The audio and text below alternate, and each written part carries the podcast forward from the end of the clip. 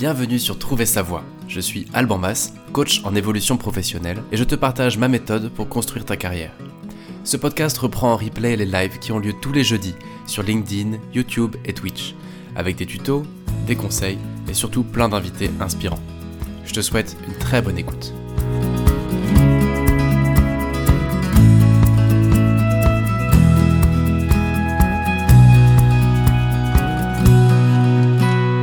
Bienvenue à tous, bienvenue à toutes. Euh, un épisode de plus sur Trouver Savoir. On arrive bientôt au centième. Aujourd'hui, on a un invité pas comme les autres parce que euh, bah, ça fait plus de 20 ans qu'il bosse son sujet, euh, qu'il a monté une boîte juste incroyable. Et donc, heureux de t'accueillir, David Bernard, cofondateur et CEO d'Assess First, au micro de Trouver Savoir. Ravi, salut, salut Alban. Donc euh, ouais, bah David, euh, donc bah, je suis David Bernard, donc je suis psychologue euh, du travail de base, donc en spécialisé en psychologie quantitative. Donc pour faire très court, ben, pour les personnes qui connaissent peut-être pas, la psychologie quantitative, en gros, c'est la branche de la psychologie qui va chercher à mesurer ce qu'on appelle les différences inter et intra-individuelles. C'est en gros, c'est comment est-ce qu'on peut mettre des chiffres sur eh bien les talents, le potentiel, euh, les talents naturels des individus et euh, généralement dans le but eh bien de, de voilà de, de, prendre de meilleures décisions ça, ça peut être dans le cadre du recrutement ou dans le cadre du, du développement des talents tout simplement quoi. Allez, reviens un peu sur les sur les débuts parce que ouais. euh, ça là t'en parles naturellement mais en gros ça fait c'est toute ta vie t'as t'as t'as baigné dedans dès le début en faisant des études de psycho quantitative c'est ça? Ouais, Là. carrément. En fait, je peux comprendre déjà, moi, j'ai toujours été passionné ben, de tout ce qui a trait à euh, justement la psychologie, c'est-à-dire, il y a une question qui m'obsédait, c'était de, de me dire, c'est quand même dingue dans la vie. As, souvent, tu as des situations, tu sais, tu as la même situation, tu vas avoir deux personnes qui vont être dans cette même situation. Il y en a une, par exemple, dans un travail qui va s'éclater, euh, qui va euh, atteindre des résultats incroyables, et l'autre, dans la même situation, même job, même manager, même boîte, même culture, en fait, qui va vivre le truc euh, euh, complètement différemment. C'est-à-dire qu'il va pas forcément être très heureuse, qui va arriver le matin en, en traînant la patte ou euh, qui va pas réussir à atteindre ses objectifs. Et je me suis dit, j'ai commencé à m'interroger, à me dire, mais mais pourquoi en fait? Parce que quand c'est des contextes différents, tu peux très bien comprendre. Quand c'est le même contexte, et en fait, c'est là où tu te dis, ben en fait, c'est ultra important de, de, de, bien comprendre qui sont les individus, tu vois? C'est-à-dire que euh, aujourd'hui, ben, tu as quand même encore beaucoup de boîtes qui, euh, lorsqu'elles recrutent, regardent le CV, les écoles fréquentées. Euh, il faut que tu aies fait les trois ans d'expérience mandatory dans le même type de job ou le même secteur que celui pour lequel tu postules. Mais en fait, ces éléments-là, aujourd'hui, on sait qu'ils prédisent pas la réussite au travail. Ce qui va prédire la réussite au travail, c'est qui est l'individu, de quoi il est réellement capable, et surtout qui il pourrait devenir s'il était positionné dans un contexte bah, qui favorise euh, l'expression de son, son, potentiel et de ses talents, tout simplement. Ouais. Et ça, ça se mesure en, en psychologie quantitative, c'est ça? C'est ça, exactement, exactement. Bah, tu sais, moi, j'ai commencé, euh, j'avais plutôt une orientation un peu clinique euh, au départ en, en, psycho, enfin, une orientation générale, mais un peu clinique. Et euh, en fait, à l'occasion d'un premier stage que j'ai fait euh, dans un hôpital psychiatrique, j'ai vu euh, des gars qui passent, qui, mais vraiment, hein, qui parlaient à leur brosse à dents toute la journée. Donc je me suis dit, ça va pas le faire en fait, tu vois. Enfin, je... après, il faut des gens hein, qui s'en occupent et c'est très bien, mais je me voyais pas, tu vois, évoluer là-dedans. Là ouais. Et donc euh, après un stage en, en, cabinet de conseil en recrutement, enfin c'est à l'occasion d'un stage dans un cabinet de conseil en recrutement à Nancy, cabinet Turca. Et euh, là, j'ai découvert bah, tout ce qui avait trait à euh, les tests de personnalité. Euh, toutes ces choses-là, même avant de l'étudier en, en, pendant mes cours de psychologie. Et puis, euh, j'ai eu l'occasion de développer un premier test justement euh, d'évaluation du potentiel entrepreneurial justement euh, à l'occasion de, de, ce stage. Et puis euh, ensuite, j'ai développé un autre test dans un autre stage que j'ai fait quand je suis arrivé à Paris. Et très naturellement, en fait, bah, je me suis dit voilà, je veux bosser là-dedans. Donc en gros, j'ai essayé de, enfin, je sais pas que j'ai essayé, j'ai postulé chez tous les éditeurs de tests en ligne euh, enfin de test pardon, mais c'était pas encore en ligne ouais, à l'époque. Ouais. Et donc euh, j'ai essuyé, je sais pas, euh, sept ou huit refus. Et, et, là, je me suis dit purée, ça va pas le faire quoi, tu vois. Et euh, qu'est-ce que je vais faire de ma vie? Et trois jours après, je reçois un mail qui avait été envoyé bah, à tous les David Bernard de France, donc à un ami d'enfance, Alexis, avec lequel j'ai monté à First, qui, qui arrivait sur Paris et qui me dit tiens, apparemment tu es sur Paris, est-ce qu'on peut se voir si tu veux? Et là, je lui dis ouais, et génial, donc on va boire un verre ensemble côté du parc Monceau, je crois. Et euh, ouais, donc je lui raconte un peu où j'en suis, euh, mes projets, et je lui dis écoute, ça me saoule là, j'ai vraiment, je crois que je vais me lancer parce que je trouve pas de job. Mais euh, moi, je suis très bon en psycho. Bon, je me suis mis un peu au développement euh, parce que j'avais développé un test, mais bon, pas au point de créer une application en ligne, tu vois. On avait pressé des CD, c'était en visual basique, euh, c'était tout à l'époque. Et il me dit, bah c'est ma, moi je suis développeur. Et je me dis non. et de là est parti à Salesforce. Voilà. De là, il part C'est drôle. Il n'y avait pas encore Facebook à ce moment-là. Le mec envoie un Non, il n'y avait pas encore. Non, il y avait copain d'avant, je crois.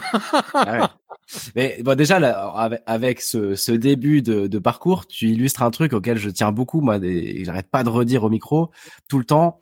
C'est euh, au fond de, de, la rencontre née l'opportunité. Tu avais ton idée, tu as ton truc, mais ça prend pas encore forme. Mmh. Paf, tu as, as, une rencontre, le bon gars au bon moment, et bah, là, t'as tes, là, t'as tes réponses, quoi. Et d'où mm. l'importance de pas être coincé chez soi. On va parler aujourd'hui de tests, de ce qu'on fait derrière l'ordi, de, de, mieux se connaître, mais j'insisterai jamais assez. Et je crois qu'on partage cette approche-là, hein, de dire, c'est aussi important d'être dans la vie et d'échanger et de, et de, de, de, laisser la rencontre créer des opportunités, quoi. Ouais, carrément. Carrément. En fait, le truc, c'est que je me dis les opportunités. En vrai, hein, après, ça peut faire un peu citation, euh, un peu euh, comme ça. Mais en fait, les opportunités sont vraiment partout. Tu vois, c'est vraiment le regard que tu portes sur le monde qui t'entoure. Et ça peut être dans la vie euh, personnelle, ça peut être dans le business, ça peut être dans tout, tout, tout, tout. Tu te rends compte quand tu enlèves certaines barrières mentales que en fait, t'as qu'à ouvrir les yeux. Et après, ça veut pas dire que ça va marcher à chaque fois. Ça veut pas dire que c'est la bonne opportunité à chaque fois. Mais plus tu essayes de choses, bah, plus tu as de probabilité, en effet, de transformer, quoi. Ouais. Euh, je fais un petit coucou au passage à Wendy qui nous a rejoint et qui nous dit bonjour. Euh, ah, salut, Wendy. euh, en, en, deux mots, l'aventure Assess First. Du coup, tu, tu, tu, discutes avec ton pote euh, et vous dites, OK, on va monter le truc ensemble. Ça, c'était il y a 20 ans Ouais, c'était il y a 20, euh, c'était même il y a 22 ans. C'était ma dernière année de psycho. Euh, euh, Non, ouais, ouais, attends. Oui, c'est ça, parce que j'avais commencé mes recherches d'emploi euh, avant de, avant d'avoir terminé. Et en fait, euh, ouais, ben donc on s'y est mis, on s'y est mis. Tu vois, on a commencé à travailler. Au départ, c'était dans son, sur son canapé. Il avait un, un appart dans le 15e. Ensuite, on a, on a ouvert la boîte le 28 août 2002 euh, à 16h30, je me souviens, on avait déposé les petits. et puis euh, là, ben, on s'est installé dans une pépinière euh, d'entreprise à Saint-Cloud, sous, le, sous le pont de la 13. Et, et, et, en fait, ça n'a pas été si simple que ça, tu vois, parce qu'à l'époque, les soft skills, recrutement sur le potentiel, Aujourd'hui encore, tu sais, des fois, enfin, ça commence à être un peu euh, trendy, mais là, tu avais plein de boîtes qui nous disaient quand on les appelait, mais c'est quoi ce délire? Non, on s'en fout. Enfin, moi, je recrute pas des potes, euh, j'ai pas besoin de regarder leur perso. Je recrute des compétences. Ou alors, quand on disait, ouais, on a des outils pour évaluer la perso, non, mais le test, c'est mon cerveau, en fait. C'est moi, je vois, je serre la main du gars, je sais comment il est. J'ai pas besoin de tu vois, mmh. on parlait pas encore de psychologie cognitif, euh, tous ces trucs-là. Et puis ouais, on a avancé pendant trois ans, euh, compliqué, euh, pas trop de clients, on faisait beaucoup de conseils pour arriver à faire rentrer un peu d'argent. Moi, j'avais deux, j'ai eu jusqu'à trois petits jobs en simultané, tu que je faisais soit les week-ends ou le soir, ou même le matin parfois avant de commencer. et puis un jour, on s'est retrouvé 136 euros sur le compte en banque, la dèche. Mon associé qui me dit putain, va falloir fermer. Franchement, c'est l'horreur. Je lui dis t'inquiète, euh, je suis pas mystique, mais il va se passer un truc. Et on va, on va pas attendre, hein, en se posant sur une pierre et en attendant que ça tombe, mais on va redoubler d'efforts. Et là, on reçoit un coup de fil. Trois jours après, Cécile Moulard, euh, directrice marketing Europe de Mythique, euh, qui dit voilà, on, j'ai lu des articles que vous avez écrits sur la perso, tout ça. Je trouve ça hyper intéressant. Il se trouve qu'on a lancé un appel d'offres pour créer un nouveau site de rencontre par affinité psychologique, ce qu'allait devenir Mythic Affinity. Donc il y avait des gens qui avaient postulé de partout en Europe. Elle me dit ouais, on a bien aimé votre approche. Est-ce que vous voulez postuler? Mmh, bah bien sûr, sinon on va crever. Nous à 130 balles. C'est pas donc, bah, pas dit ça à l'époque. Et puis euh, donc on a répondu, on a remporté l'appel d'offres. Je sais plus, ça devait, être, je sais plus combien on a, 200, 250 000 balles, je crois. Et puis euh, ça nous a fait un peu comme le CID, tu vois, une capitale euh, d'amorçage. Et ben, bon, trois ans après, quoi.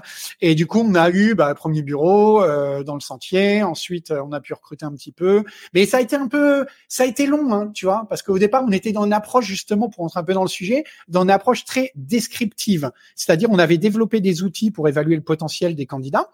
Donc, sur capacité cognitive, la vitesse à laquelle ils pensent, qu'ils sont capables d'apprendre, leur motivation, ce qui va les mettre en mouvement, ce qui les passionne, et la personnalité. Enfin, à l'époque, on avait même beaucoup plus de tests que ça. On en avait une dizaine, quinzaine. On avait beaucoup de trucs. Et puis, mais on était dans une approche descriptive. C'est-à-dire qu'en gros, le candidat, il passait le test. Il avait été invité par le recruteur. Et le recruteur, il récupérait quoi? Le descriptif. Il avait comment il fonctionne en situation normale, de stress, euh, qu'est-ce qui le motive, euh, à quel niveau il se situe euh, sur les aptitudes. Ça te donne des infos en plus, ça te permet de fiabiliser. Mais on s'est rendu compte petit à petit qu'il y avait une pièce qui manquait dans le puzzle. C'est-à-dire que, tu sais, dans le recrutement, le plus important, à mon sens, hein, c'est bien définir les critères que tu vas rechercher chez tes candidats. Parce que tu peux avoir les meilleurs outils du monde, faire les meilleurs entretiens du monde, être le plus précis au monde et te dire mon candidat il est comme ça, bam bam bam bam, ma candidate comme ça, nanana. Mais si tu sais pas sur quoi tu vas te décider, par exemple, introverti, extraverti, c'est mieux d'être introverti ou d'être extraverti? Si je te dis pour un job de, sales, par exemple, tu vas me dire, oh bah faut mieux être extraverti. Non, ça c'est un. Ouais, mais en vrai, ça dépend. Pour vendre quoi? Dans quel type de boîte? Sur quel type de marché? Avec quel type de client?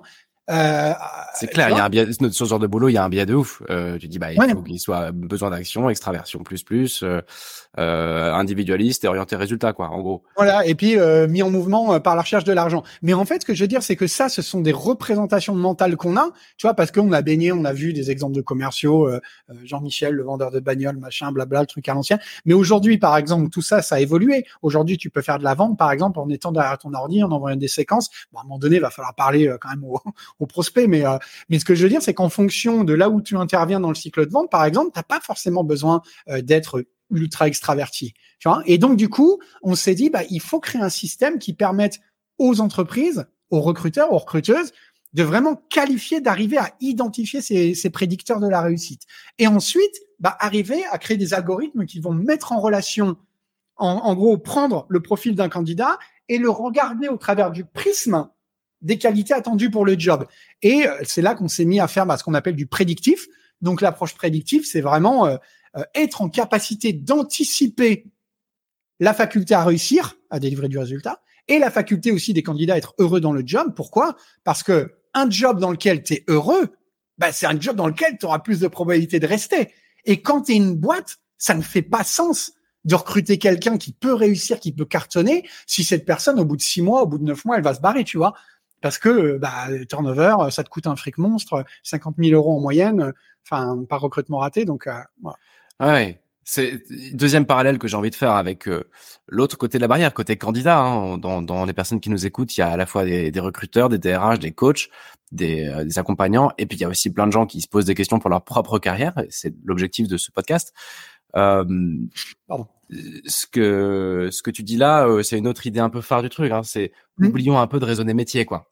C'est beaucoup plus fin que ça et et tout le monde peut diriger une boutique ou être euh, commercial ou marketeur ou, alors est-ce que tout le monde peut l'être justement? En tout cas si moi j'avais enfin parmi les conseils à donner et surtout la, la vision si tu veux tu vois qu'on a en, en, en, psycho sur la sur la, la comment dire le fait de trouver un job tu sais, des fois, on dit il faut que tu trouves le job qui te correspond. Euh, ouais, ouais. c'est ça mon idée. On casse euh, l'idée de métier, quoi. Ouais, exact. En fait, ce qu'il faut bien comprendre, c'est que tout doit partir de l'individu. Tu vois, si tu veux être euh, heureux dans un job et être performant, réussir, c'est-à-dire t'éclater, avoir l'impression d'être dans à la fois la facilité, mais aussi le challenge, t'es sans que ce soit écrasant parce que tu vas devoir te tordre dans tous les sens. En fait, il faut, c'est indispensable déjà. Premier point, se apprendre à se connaître, comprendre de quoi on est fait, comprendre pourquoi tu es bon naturellement.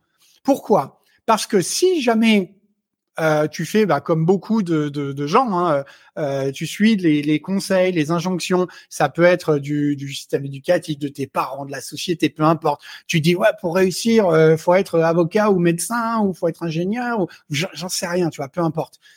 En fait, tu pars pas de toi, tu pars de ce qui va être prestigieux, de ce qui est attendu. Mais qu'est-ce que t'en sais au fond que la personne que tu es, tes ressources naturelles vont pouvoir être exploitées et pouvoir être mises à contribution là-dedans. En fait, ce qu'il faut bien comprendre, c'est qu'on a tous des talents naturels. On a tous des caractéristiques bah, qui, qui, nous singularisent, qui font de nous des êtres uniques. Par exemple, si tu regardes la personnalité, bon, tu plein de traits de personnalité, hein, on en évalue une vingtaine par exemple avec Assespers, mais euh, tu as un des grands modèles, le modèle en cinq grands facteurs, océan, ouverture, caractère consciencieux, extraversion, agréabilité, névrosisme. En fait, on va tous varier sur ces critères-là. Attends, attends, va pas, va pas trop, ah, vite. Euh, prenons juste deux secondes pour euh, pour se poser sur euh, sur ces cinq. C'est ça qu'on appelle le Big Five ou c'est encore le chose? Ouais, c'est le Big Five exactement. Donc as le, on l'appelle en français aussi le modèle océan, même en anglais d'ailleurs. Donc le O c'est l'ouverture. Donc quand on parle d'ouverture, c'est pas l'ouverture aux autres, c'est plus l'ouverture à la nouveauté, l'ouverture, bah aussi quand même à la différence. C'est une ouverture vraiment plus de type intellectuel. Euh, tu vois, par exemple, tu as des gens qui sont très curieux, qui sont créatifs, innovants, et t'en as d'autres à l'opposé, bah, qui vont être très euh, euh, conventionnels, très euh, plutôt car, voilà. Et après, tu as le C de caractère consciencieux. Donc ça, dedans, tu vas avoir différents sous-facteurs. Mais en gros, est-ce que tu es carré, tu as le sens du détail, tu es organisé, tu es méticuleux, consciencieux, tu as aussi la persévérance, tu as le, le sens du travail, du devoir, du travail bien fait. Euh, ensuite, tu as le E d'extraversion. Donc là, on est plus dans la sociabilité, la capacité à faire le premier pas pour aller à la rencontre de l'autre. Ensuite, tu as le A. Ça, c'est le A de agréabilité. Donc, c'est un terme un peu bizarre en français. Mais l'agréabilité, ça va être, on va dire, le caractère sympathique qui met l'empathie. Enfin, sympathie, empathie, c'est pas la même chose. Mais en gros, c'est un gros, gros facteur. Tu peux y trouver aussi la capacité à faire preuve d'empathie, à se mettre à la place des autres, à s'investir affectivement dans la relation de manière oui, mesurée. Parce que tu peux être introverti et, euh, et très empathique, etc. Bien sûr. Ouais. Et, exactement. C'est des critères qui sont, les big five, ils sont indépendants les uns des autres. C'est-à-dire que tu peux être très fort sur l'un, très fort sur l'autre, ou fort, faible, faible, fort, faible, faible, peu importe. Et après, tu as le plus beau pour la fin, le N de névrosisme, qui est la capacité, qui vient de névrose. Il est beau celui-là. Voilà, capacité à réagir négativement à des stimulations négatives, tu vois, anxiété, dépression. Euh. Alors souvent, dans les tests qui, qui ont vocation à être utilisés dans le cadre professionnel, on va l'aborder dans son inverse, qui est l'équilibre personnel. C'est-à-dire quel est le degré bon de tension interne que tu as. La tension n'étant pas, forcément quelque chose de mal, hein, c'est aussi ce qui va faire ta réactivité. Après, la coloration émotionnelle qui va être donnée à cette tension, c'est-à-dire est-ce que tu es plutôt quelqu'un qui voit le verre à moitié vide, le verre à moitié plein, tu vas me dire, bien sûr, ça dépend des moments de la vie. Mais on a tous des lunettes colorées différemment. Tu as des gens, ils ont des lunettes roses. Tu vois, ils voient toujours l'opportunité. Par exemple, et euh, euh, même ça va, même quand ça va pas, tu as la tête dans le mur, euh, tu as l'arbre qui t'est tombé sur la tête, tu te dis, hey, c'est pas grave. bah, moi, je, par exemple, je sais que j'ai un peu tendance à être comme ça. Mais euh, et t'as des gens qui, d'un autre côté, alors ça veut pas dire que c'est mal, tu vois. Souvent on dit oh, ils sont pessimistes. Non non, c'est aussi c'est ce qu'on appelle de l'ultra réalisme qui permet aussi bah, d'anticiper les problèmes bien avant qu'ils surviennent. Moi, j'ai des gens dans ma boîte euh, chez Assessor qui sont comme ça, par exemple, et c'est inestimable. Si tu veux, si avec que des zinzins comme moi, par exemple, euh, chez Assessor, enfin, la boîte, euh, je pense que je sais pas où on en serait quoi. Attends, juste ces critères-là, un peu, tu vas perdre ton idée à force que, à force que je te coupe, mais tant pis, je le tente quand même. Ces, ces critères-là, euh, innés, acquis, c'est quoi? C'est des croyances héritées de l'enfance? C'est un mélange de tout ça? En fait, ici, alors, très intéressante question. En fait, il y a, y, a, y a, pas mal d'études qui ont été réalisées, notamment sur des jumeaux, des faux jumeaux, des vrais jumeaux, élevés ensemble, élevés séparément. Et pour voir, tu vois, essayer d'appréhender quelle est la part de l'inné, quelle est la part de euh, ce qui est acquis. Et en fait, on se rend compte que c'est à peu près 50-50, tu vois. C'est-à-dire que, bien évidemment, il faut bien comprendre que euh, il y a un substrat biologique, hein, même à la personnalité. Par exemple, si tu regardes les gens qui sont euh, les introvertis, les extravertis, les introvertis, on a un cerveau, un système nerveux central qui est beaucoup plus facilement excitable que euh, les extravertis. Ça veut dire quoi? Ça veut dire, bah, par exemple, peut-être que s'il y a beaucoup de lumière, beaucoup de stimulation euh, sociale, euh, trop de musique, trop fort, par exemple, tu es dans un open space, ça te casse la tête, tu vas avoir besoin de beaucoup de temps, tu vois, pour te recharger après, après, je sais pas, avoir été dans un, un event de networking ou une soirée entre amis. Tu as besoin. ça veut dire que comme ton environnement, pardon, comme ton système nerveux, il est très facilement excitable, bah, tu vas essayer de minimiser ça, tu vois. Alors que si tu es extraverti, par exemple, moi, je pense j'ai un système nerveux pas très excitable. Du coup, je suis obligé d'aller chercher la stimulation tout le temps. Tu vois, donc tu vas faire des biologique du truc à la limite. Quoi. Exactement. Donc tu as ce substrat biologique et ceci pour plein de traits de personnalité. Et après, tu as un environnement dans lequel tu vas grandir. Tu vois, tu vas avoir tes expériences, euh, tu vas avoir euh, ta culture qui va aussi euh, te dire que ça c'est bien de le faire, ça c'est pas bien de le faire.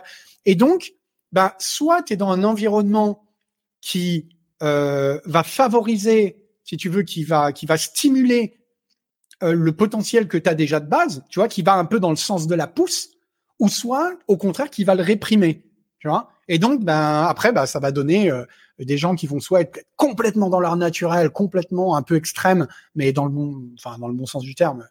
Euh, c'est-à-dire qu'ils vont être pleinement eux-mêmes. Et ces gens-là, souvent, ont tendance à rechercher des environnements, même si ça serait bon pour tout le monde dans l'absolu, mais ceux-là, plus facilement que les autres, vont euh, s'autoriser à être dans des environnements qui leur correspondent. et d'autres bah, qui, qui, des fois, sont un peu, euh, tu sais, ont l'impression de vivre une vie un peu à contre-emploi, quoi, tu vois. C'est-à-dire, euh, toi, tu as envie, euh, je sais pas, de t'exprimer, tu as envie d'exprimer ta créativité, mais tu as été élevé dans une famille qui te dit non, faut être sérieux, euh, ça, tu le fais pendant tes loisirs, tu feras du théâtre le dimanche, enfin le samedi ou le mercredi après-midi, mais là, on va faire des trucs sérieux, quoi. Tu, vois tu, vas, tu vas faire tes maths et puis te taire. Et ça, c'est toute la partie acquis par, par l'éducation, les expériences de la vie, etc. Quoi. Mmh. Et comment ça marche au fond? Euh, le prédictif. Tu vois, il, y a, il, y a, il, y a les, il, y a, il y a cinq traits de personnalité. Toi, tu en, tu en, t'en conclus un peu plus. Enfin, tu vas un peu au-delà. T'en sors euh, une vingtaine, c'est ça? Ouais, c'est ça, une vingtaine. En fait, si tu veux, dans l'approche prédictive, déjà, quand tu veux faire des prévisions, tu sais, te dire, euh, voilà, j'ai un candidat, j'ai plein de data sur lui, sur elle, et je vais essayer de comprendre dans quel type de job il va pouvoir s'éclater et réussir. La première chose déjà, c'est d'intégrer les facteurs dont on sait qu'ils ont un pouvoir prédicteur. Aujourd'hui, par exemple, les années que tu as passées à l'école, ça ne prédit pas. Hein, marrant ça, ça fait des. Donc ça ne prédit pas la réussite au travail. Euh, les euh, les expériences, les années d'expérience dans des jobs antérieurs, ça ne prédit pas la réussite au travail ni l'épanouissement. Ce qui va prédire ta capacité à réussir, c'est un tes capacités cognitives, c'est-à-dire quel niveau de complexité tu es capable de gérer, à quelle vitesse tu es capable de penser, comment est-ce que tu es capable d'apprendre. Ça, c'est la première chose. Deuxième chose, okay. tes, tes motivations. Qu'est-ce qui te motive? Quels sont tes besoins fondamentaux? C'est quoi que tu vas chercher à satisfaire au quotidien? Est-ce que tu as besoin de variété, de, de changement souvent? Est-ce que tu as besoin euh, euh, d'argent? Est-ce que tu as besoin de contact avec les autres? Est-ce que tu as besoin de relations authentiques? Blablabla. Bla, bla, bla, On en a une vingtaine également. Et après, tu as ta personnalité. C'est-à-dire, bah, dans, dans quel sens ton naturel t'emmène? Est-ce que tu es, ce qu'on disait tout à l'heure, est-ce que tu es un extraverti ou pas? Est-ce que tu es un créatif ou pas? Est-ce que tu es rigoureux ou pas? Est-ce que tu contrôles tes émotions ou pas? Et comme ça, tu as une vingtaine de traits. Donc ça, c'est la première chose. Euh... Attends, attends, je, je rembobine juste pour, pour assimiler le truc, et puis ça aidera peut-être aussi ceux qui nous écoutent en replay à assimiler aussi. Donc, tes capacités cognitives, ouais. tes motivations euh, intrinsèques primaires, quoi, on va dire, et, euh, et tes traits de personnalité. Exactement. En fait, le, prédictif, ça marche comme ça. C'est-à-dire que tu vas demander à des candidats de compléter leur profil. Ça se passe au travers de tests. Alors aujourd'hui, c'est plus les tests à l'ancienne, hyper chiant, tu vois, ça a été gamifié. Ah, je, je les ai passés d'ailleurs. Ah oui, c'est très très très agréable. Ouais. Et ensuite, une fois que tu as passé ces tests-là, bah, il y a plein de data, ce qu'on appelle des data points en fait, qui sont recueillis sur toi, ton mode de fonctionnement. Donc, bien sûr, bah, quand tu es candidat, nous, on donne à chaque candidat un feedback complet sur son profil. Et côté recruteur, ils ont la possibilité de rapprocher le profil de ces candidats par rapport à ce qu'on appelle des modèles prédictifs. Un modèle prédictif, c'est quoi? Eh bien, c'est tout simplement, c'est une sorte de, de profil idéal, on va dire. Par exemple, tu te dis, bah tiens, je recherche euh, un BDR, SDR, un business developer, quels sont les traits qu'on va attendre?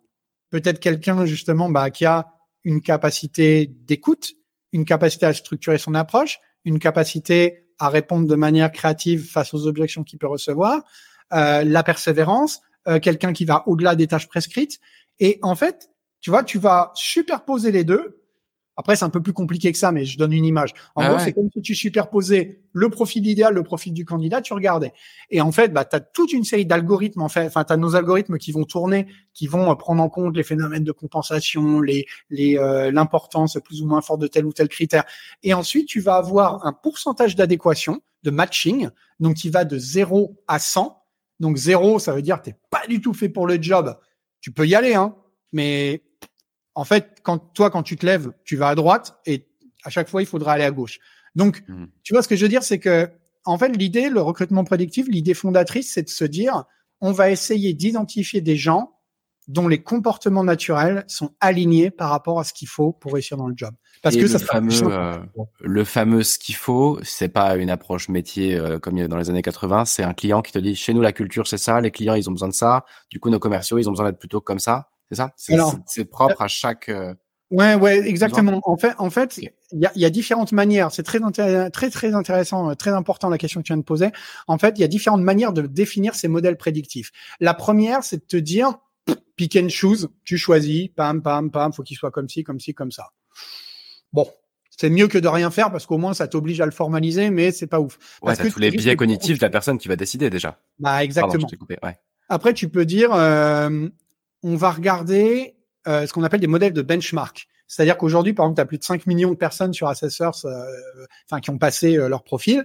Donc, tu peux dire, on va compiler, on va regarder tous les BDR, SDR qui ont passé Assess First et on va essayer de regarder est-ce qu'ils ont quelque chose en commun? Est-ce qu'il y a des un ou des patterns différents qui ressortent et qui les distinguent de la population générale?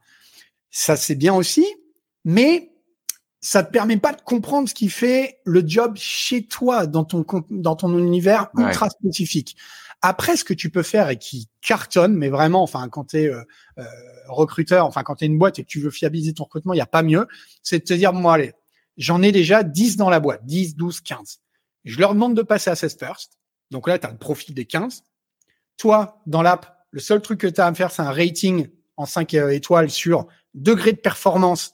Donc, pam, pam, pam, pam, pam. Donc, euh, très en dessous des attentes, un peu en dessous des attentes, conforme, euh, dépasse les attentes et exceptionnel. Et tu peux avoir un deuxième critère qui est la qualité de l'attitude. C'est-à-dire, est-ce que la personne, dans son attitude, elle correspond par rapport à la culture de la boîte? C'est-à-dire, tu sais, tu peux être très bon en, en sales, mais avoir un comportement détestable avec tes collègues ou ton, ou ton boss ou ta boss. Et donc, tu as d'un côté qui ils sont, de l'autre côté ce qui délivre en poste. Tu appuies sur un bouton, on va cruncher toutes les datas, on va analyser, on va te dire, bah tiens, si tu veux recruter des gens qui cartonnent et qui euh, sont heureux, qui restent chez toi, eh ben voilà les quelques traits qui sont importants. Alors après, on peut se dire, ouais, mais on va cloner, euh, blablabla. En fait, non, on clone pas parce que nous, on évalue plus de 50 critères et sur les modèles prédictifs, peut-être qu'on va en intégrer 8, 10, 12. Donc, bien sûr que sur ces critères-là, on attend des choses très précises. Mais ça serait comme se dire, par exemple, je veux recruter une équipe de foot, je regarde pas si les gens, ils, je m'en fous de savoir euh, euh, s'ils sont à l'aise avec un ballon, s'ils arrivent à courir plus de 20 mètres sans être essoufflés, par exemple, et s'ils ont une bonne intelligence spatiale pour se représenter sur le terrain. Bien sûr, il faut Ouais, tout le ouais, monde ça. Tu vois ce que je veux dire? ouais, ouais, bien sûr. Après, d'autres critères, la taille du gars, euh, le, le j'en sais rien. Oui, moi, et puis de toute euh, façon, rien que les gens qui vont postuler, ça va déjà créer de l'aléatoire dans le truc. là, qui va postuler, quel profil, pour quelle raison. Exactement. ouais. Euh, on a un peu de questions sur le chat. Alors, je les, je les publie. Euh, une question sur euh, un pourcentage de marge d'erreur. Ouais, on estime en, après ça dépend de ton modèle prédictif, ça dépend de combien euh, sur combien de gens tu as construit ton modèle, mais en moyenne c'est 85% euh, de, fiabilité. C'est-à-dire bah tu as 15% de cas où peut-être que tu avais dit la personne elle va cartonner, elle marche pas mal mais elle est euh, elle est plus vers la moyenne. Euh, tu te dis oui la personne alors après ce qui est plus compliqué c'est de se dire euh, euh, la personne a un score très faible parce que tu as peu de gens hein, qui vont recruter des collaborateurs à 30%, enfin des Ouais, futurs sûr, collaborateurs à 30%. Mais après, ce qu'on fait quand même, c'est que quand on réalise l'étude en interne, en amont, ben, on peut le savoir, tu vois. C'est-à-dire qu'une fois que tu as fait le modèle, tu peux réutiliser sur les gens qui sont dans la boîte et te dire, est-ce que, en gros, ça retrouve bien le modèle? Oui. Ceux qui sont censés, ceux qui réussissent, ben, ils ont des bons scores. Ceux qui sont plus euh, à la ramasse, entre guillemets, ils ont des scores en dessous de 40%, quoi. Mais ouais, et 85%, il faut se dire, c'est, c'est quand même très, très, très élevé. On n'est pas dans une science exacte, hein. Enfin, je veux dire, enfin, Ouais, sûr, une science exacte. Ce que je veux dire, c'est qu'on est sur de la matière humaine, quoi. Donc, Comment euh, elle s'interprète ta stat? 85% de gens qui restent plus de 3 ans, qui 80 81%, ça veut dire quand tu fais le pronostic qu'une personne va réussir, par exemple, au plus haut niveau, tu as 85% de chance pour que euh, la prédiction euh, s'exécute, tu vois, se réalise. Quand tu dis la personne va réussir moyennement, tu as 85%. Donc, tu as 15% de chance, bah, soit qu'elle réussisse pas, soit qu'elle réussisse. Et euh, c'est un peu la marge d'erreur, si tu veux. D'accord. Est-ce que tu appelles après- réussir? C'est tu demandes à ton client de mesurer ça a, posteriori, tu vois? Ah ben alors là, euh, oui, bien sûr, bien sûr. Ouais. C'est-à-dire que en gros, tu as plusieurs indicateurs. Les indicateurs qu'on va suivre avec nos clients quand on réalise euh, des, des comment dire des projets prédictifs, c'est premier indicateur, tu vas avoir euh, ce qu'on appelle le time to perform, c'est-à-dire le temps qui est nécessaire à la personne pour qu'elle fasse son ramp up, tu sais, son, sa, montée en puissance par rapport à, son job. Ensuite, euh, tu vas avoir bah, la performance maximale qu'elle est en capacité à délivrer. C'est-à-dire une fois qu'elle a fait son ramp up, tu sais, as des gens, ils sont euh, voilà 95%, 100% des objectifs. T'en as qui sont à 120 de manière consistante. T'en as qui sont à 80. Bon, voilà. Et ensuite, tu as euh, d'autres indicateurs qu'on va prendre en compte. C'est par exemple la rupture de la période d'essai. Est-ce qu'il y a, est-ce que la personne est toujours là à trois mois? Est-ce qu'elle est toujours là à six mois? Est-ce qu'elle est toujours là ensuite, une fois que c'est confirmé, Hmm. 9 mois, 12 mois, 18 mois, 24 mois, 36 mois, 48 mois? Et en fait, on va suivre des cohortes de personnes et pouvoir se dire, bah tiens, affiner au fil du temps également, avec le temps, se dire, bah on a pu, euh, on a pu, euh, on a pu affiner. Par exemple, il y a, Ouais. il y a des gens qui ont commencé avec des turnovers à 40%, qui sont descendus à 20%, ensuite qui descendent à euh, 17, 18%.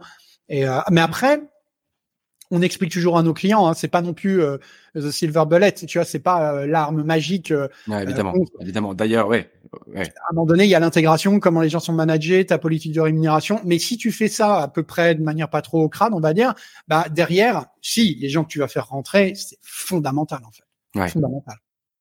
On a une deuxième question de Benjamin qui nous, qui nous renvoie un peu d'ailleurs au cœur du podcast. On est en train de dériver un peu. C'est bien. Ça nous ramène au cœur du sujet. Ouais. Dans l'autre sens, nous, on parle ici de comment tu drives ta carrière. Donc, euh, quelqu'un qui se dit, bah voilà, j'ai envie d'avancer vers une carrière où j'ai envie d'être de plus en plus, être de plus en plus payé à être moi-même. Pardon, je vais y arriver. Ouais. Donc, pour ça, il faut que je comprenne qui je suis, comment je suis naturel, et puis que je puisse cruncher ça avec des, des carrières, j'imagine. Mhm. Bah, en fait, c'était d'ailleurs la deuxième partie de notre échange. Hein, on devait parler de ça. Euh, donc merci Benjamin, tu nous ramènes un peu au, au cœur du sujet. Euh, et j'ai envie de te poser la question du coup sous, sous d'autres termes, qui est plutôt quel conseil tu nous donnerais? Toi qui as cette approche-là recrutement, je crois qu'au fond les boîtes vous sollicitent aussi pour de la fidélisation. Mhm. Ouais. Euh, mais là on change d'univers. C'est plus un DRH, euh, un manager, CEO, c'est plutôt euh, nous. Oui, des gens, en fait. Enfin, comment un- on fait pour driver notre carrière en, en partant de, de ces modèles-là qui existent? Quel conseil tu peux nous donner? Bah en fait, la première chose à faire, c'est encore une fois, hein, c'est déjà de se connaître, Euh, parce que toutes les décisions généralement qui parlent de nous-mêmes, tu vois, ce sont des, des décisions qui vont nous permettre. Si on prend nos décisions en fonction de ça, on va mener une vie beaucoup plus cohérente, beaucoup plus alignée. Première euh, chose que je ferais, moi, je dirais, bah faites de l'introspection, posez-vous les bonnes questions. Alors ça peut commencer bien évidemment par, bah, typiquement, euh, ils vont sur Assess First, ils s'ouvrent un compte gratuit, euh, je suis candidat, boum, ils complètent leur profil.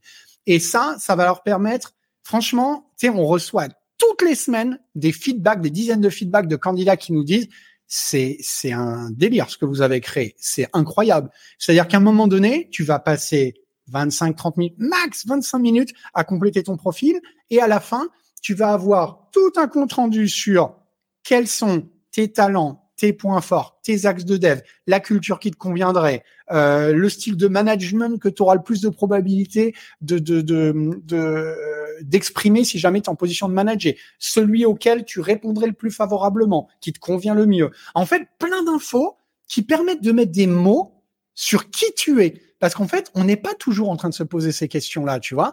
Si, je te demande c'est quoi tes points forts, euh, bon, la question à la con, la composante d'entretien des fois, euh, tu vas penser à deux trois trucs, mais tu vas pas penser à tout. Et, et ce qui est encore plus important, c'est les motivations. Qu'est-ce qui te motive? Quels sont tes besoins fondamentaux?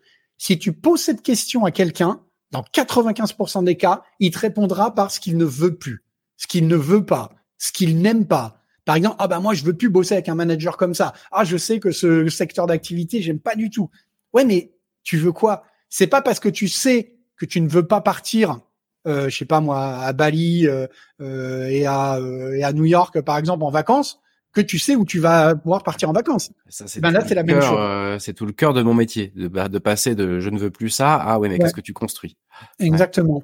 Et en fait, une fois que tu as que tu te connais mieux, ensuite vient la deuxième partie qui est de se dire bah maintenant voilà, j'ai l'état l'état de mes talents, enfin le le- le- l'état des lieux de mes talents euh, et de ce qui de mes besoins fondamentaux. Faut se poser la question où est-ce que je pourrais tirer parti de ces talents? Où est-ce que ça ça va être valorisé? Tu vois? Dans quel type un Dans quel type de job?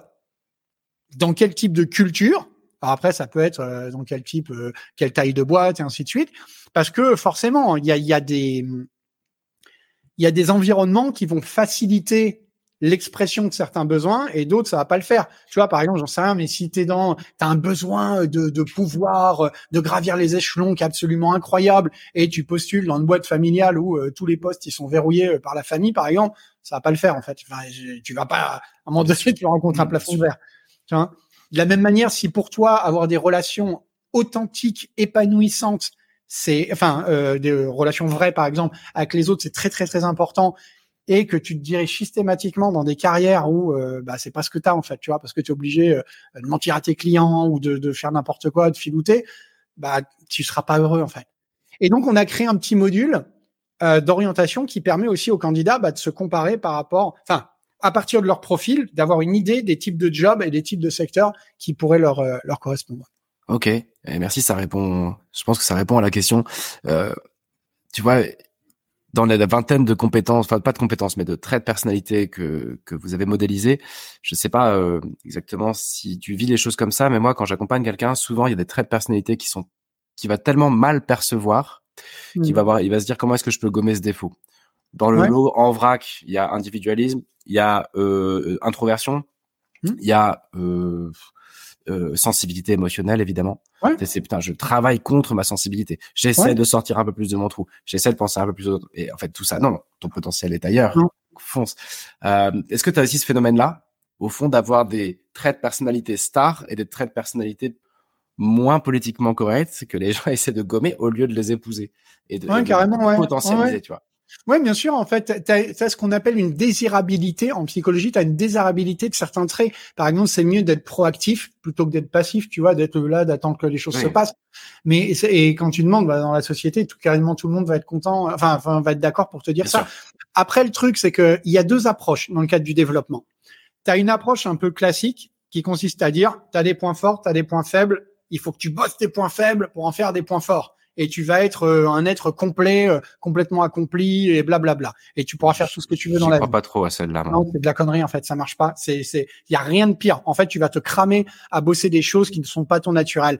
En fait, ce qu'il faut faire, c'est, bien sûr, tu as des points forts, bien sûr, tu as des points faibles. Tes points faibles, tu les bosses juste ce qu'il faut pour qu'ils ne soient plus des handicaps ni pour toi ni pour les autres. Si par exemple ton manque chronique d'organisation fait que tu es toujours en retard, euh, c'est le bordel, et euh, euh, les, tu mets les autres dans l'embarras, tu les empêches d'avancer sur les projets, bah, il faut quand même le bosser un peu, avoir quelques techniques d'organisation. Par contre, cherche pas à être un, un as là-dedans, ça ne va pas. Ton, ton cerveau est pas câblé là-dessus. Tu vois ce que je veux dire? C'est mieux de se dire, je suis déjà bon en créativité, je suis déjà bon en leadership, bah peut-être que je vais bosser là-dessus pour crever le plafond. Et en fait, ce qu'il faut bien comprendre aussi, c'est que moi, ce que j'invite à faire, toutes les personnes qui nous regardent, c'est à, à s'accepter. Ce que je veux dire, ça sert à rien de passer pour qui on n'est pas. Tu vois ce que je veux dire? Si tu n'es pas créatif, cherche pas à être le plus créatif de la bande. Si jamais tu es introverti, kiffe ton introversion.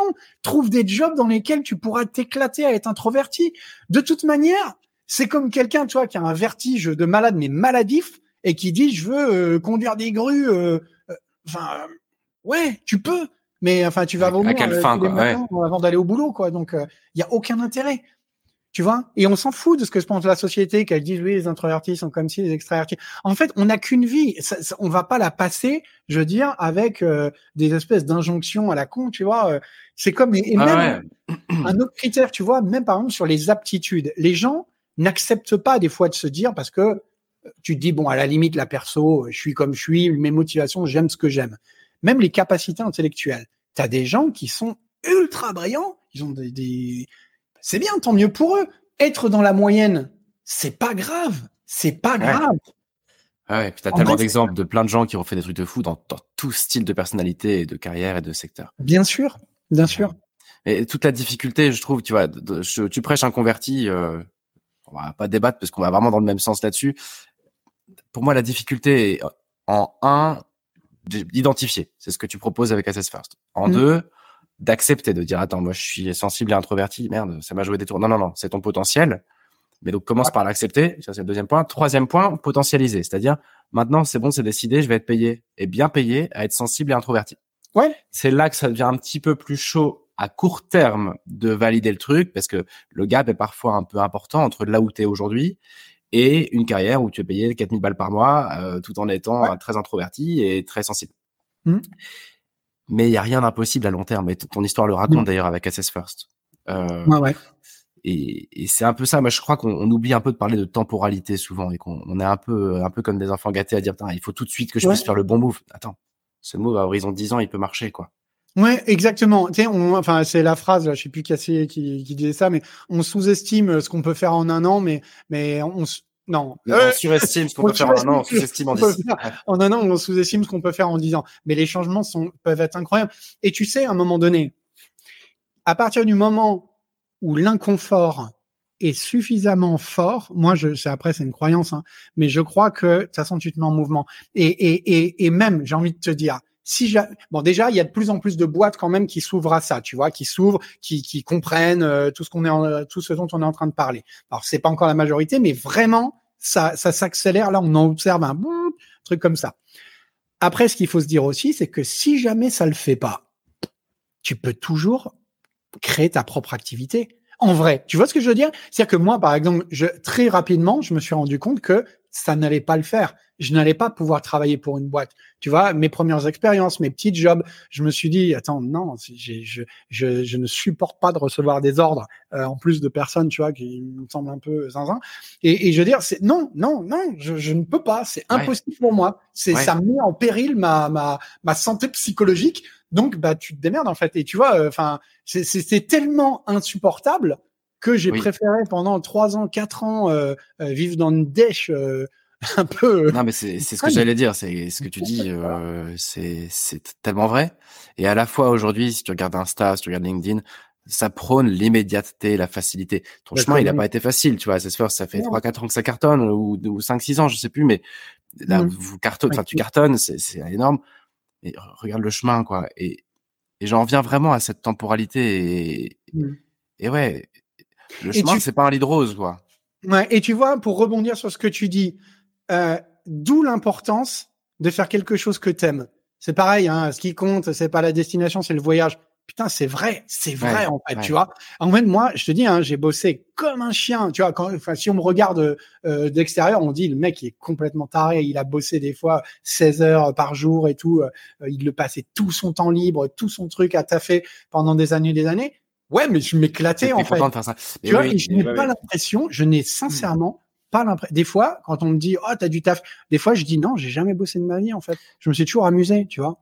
Et je crois que ce que tu dis c'est super important. Euh, c'est aussi une idée que j'essaie de véhiculer au micro de, de ce podcast, c'est de dire si, si, tu nous écoutes et que tu as un peu un rêve, il est probable que tu rêves euh, l'aboutissement du truc. Ah, quand je vendrai ma startup plusieurs millions. Ah, quand je serai une chanteuse connue. Ah, quand j'aurai euh, ma vie de freelance avec ma plante verte, mon MacBook mm. et mon machin. Ça, c'est l'aboutissement. L'aboutissement, il va prendre 10, 15, 20, 30, 40 ans, ou 3 ans, ou 3 jours si tu as du bol. Mais dans tous les cas, quand tu l'auras, tu seras pas plus heureux que ça. L'aboutissement, c'est pas ça qui rend heureux. Et donc, est-ce que, au fond, le sujet, c'est pas est-ce que quand tu seras une chanteuse connue, tu vas kiffer? Est-ce que tu kiffes dès maintenant passer 10 heures par jour à chanter euh, et dans un, dans un, dans un troquet avec ton tabouret et ta guitare? Est-ce que tu kiffes être derrière ton, ton Mac dès maintenant et te bouffer de la créa du matin au soir 10 heures par jour dès maintenant? Est-ce que tu kiffes, tu veux être coach reconnu machin? Est-ce que tu kiffes être de 9h à 18h Moi, c'est mon quotidien, de 9h à 18h, le cul sur une chaise en face de quelqu'un qui te raconte ses problèmes. C'est ça Et si tu, si tu peux répondre oui à cette question, est-ce que tu kiffes développer des tests dans ton garage euh, à 16 heures par jour? Ça, c'est pour toi. Euh, si, tu, si, tu, peux répondre oui à cette question, je crois que c'est que le c'est que le chemin est ok et l'aboutissement, il va venir un jour, quoi. Ouais, carrément. on est focus aboutissement, tu vois, on est toujours focus sur l'aboutissement. Ouais, ouais, parce que de toute façon, toutes les, tu sais, hein, euh, enfin, pour reboucler avec le sujet, c'est que en fait, dans les motivations, il y a deux types de motivations. Tu as des motivations qu'on appelle intrinsèques et des motivations extrinsèques. Extrinsèques, ça va être par exemple l'argent, le statut, euh, tu vois, des, des, choses comme ça. Ouais, ça te fait plaisir sur le coup, tu vois. Et euh, mais c'est surtout des facteurs. Si t'en as pas assez, tu risques d'être démotivé. Mais au-delà d'un certain seuil, c'est pas ça qui va te, toi, ou qui, qui va te faire avancer. Par contre, les motivations intrinsèques, c'est en fait, ce qui fait que tu pourrais continuer à faire ton job même si tu n'étais pas payé. Bien sûr, on vit dans une réalité à un moment donné, tu as besoin de bouffer, tu as besoin d'avoir un toit sur ta tête, je te chauffais et tout et tout. Mais ce que je veux dire, c'est il faut bien faire la distinction entre les deux. Parce qu'en effet, tu peux partir en tête, surtout si t'as pas trop d'argent, par exemple au départ, tu dis ouais mais moi je galère, non Je me souviens moi j'étais comme ça au début de mes études, euh, à la fin de mes études, toi et j'ai comme beaucoup quoi, tu te dis ouais euh, le jour où je gagnerai plein d'argent, euh, je, je, serai super content et tout. Et un jour, bah, tu commences à pouvoir euh, te payer confortablement, très confortablement. Après, tu as des éléments dans la vie de ta boîte qui fait que tu prends une montagne d'oseille sur la tête. Et, et, moi, je me souviens, ça m'est arrivé et je revenais de, je revenais du Monop, là, j'étais à Nice et je reçois le tu sais, je regarde ma notif, j'ai eu un, une somme extraordinaire et je l'ai regardé, je fais ah cool, puis je l'ai remis. Bah, j'étais toujours dans la rue avec mes, sacs de chez Monop, tu vois. Tu rentres et en fait, au fond, je me rends compte, ça n'a rien changé. Ça n'a rien changé. Alors si, ça, si c'est plus facile pour certains trucs, tu vois, ça te donne euh, euh, du confort, euh, des choses comme ça. Mais, mais tu vas pas, tu vas pas manger 7 steaks par jour. Tu vas pas, tu vas mettre des paillettes d'or dans ton café le matin. Enfin, il faut faire ce qu'on aime, quoi. Tu vois, c'est fondamental. Parce que sinon, après, enfin, on en parlait un petit peu en off tout à l'heure, mais T'as plein de gens qui finissent leur boîte, enfin qui vendent leur boîte, qui terminent en dépression, qui sont totalement sous l'eau. Et tout à fait. Ouais. on parlait d'une étude, une étude que je suis en train de lire de, de Yale où euh, ils ont mesuré des cohortes d'entrepreneurs qui ont vendu leur boîte plusieurs millions et ils ont mesuré le phénomène dépressif après la vente de la boîte. Alors bon, bref, on n'a pas le temps ici, mais je ferai un truc là-dessus un jour. Euh, et, et c'est vrai, en fait, quand il y a plus de chemin, bah il y a plus de kiff. Ouais. Euh, bon, bah, on a déjà cramé le chrono. On avait le droit à 45 minutes. On a fait 10% du, de ce qu'on voulait faire, mais on s'est bien marré. J'ai l'impression que c'est pas en 5 minutes. euh, ouais, mais ceux qui nous écoutent, ça fait déjà 45 minutes qu'ils sont là. Okay. On, prenne soin d'eux. Euh... en tout cas, euh, bravo.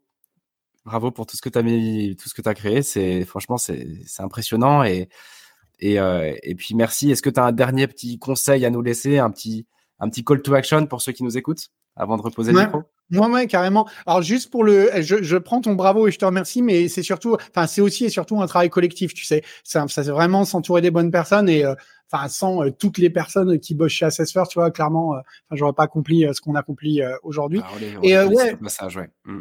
Et, et, et, si j'avais si j'avais une chose, un petit message, franchement, je les invite à aller sur Assess First. Et encore une fois, enfin, c'est pas c'est gratuit, hein. donc moi j'ai rien à y gagner. Mais je vous invite. L'épisode n'est pas sponsorisé, malheureusement.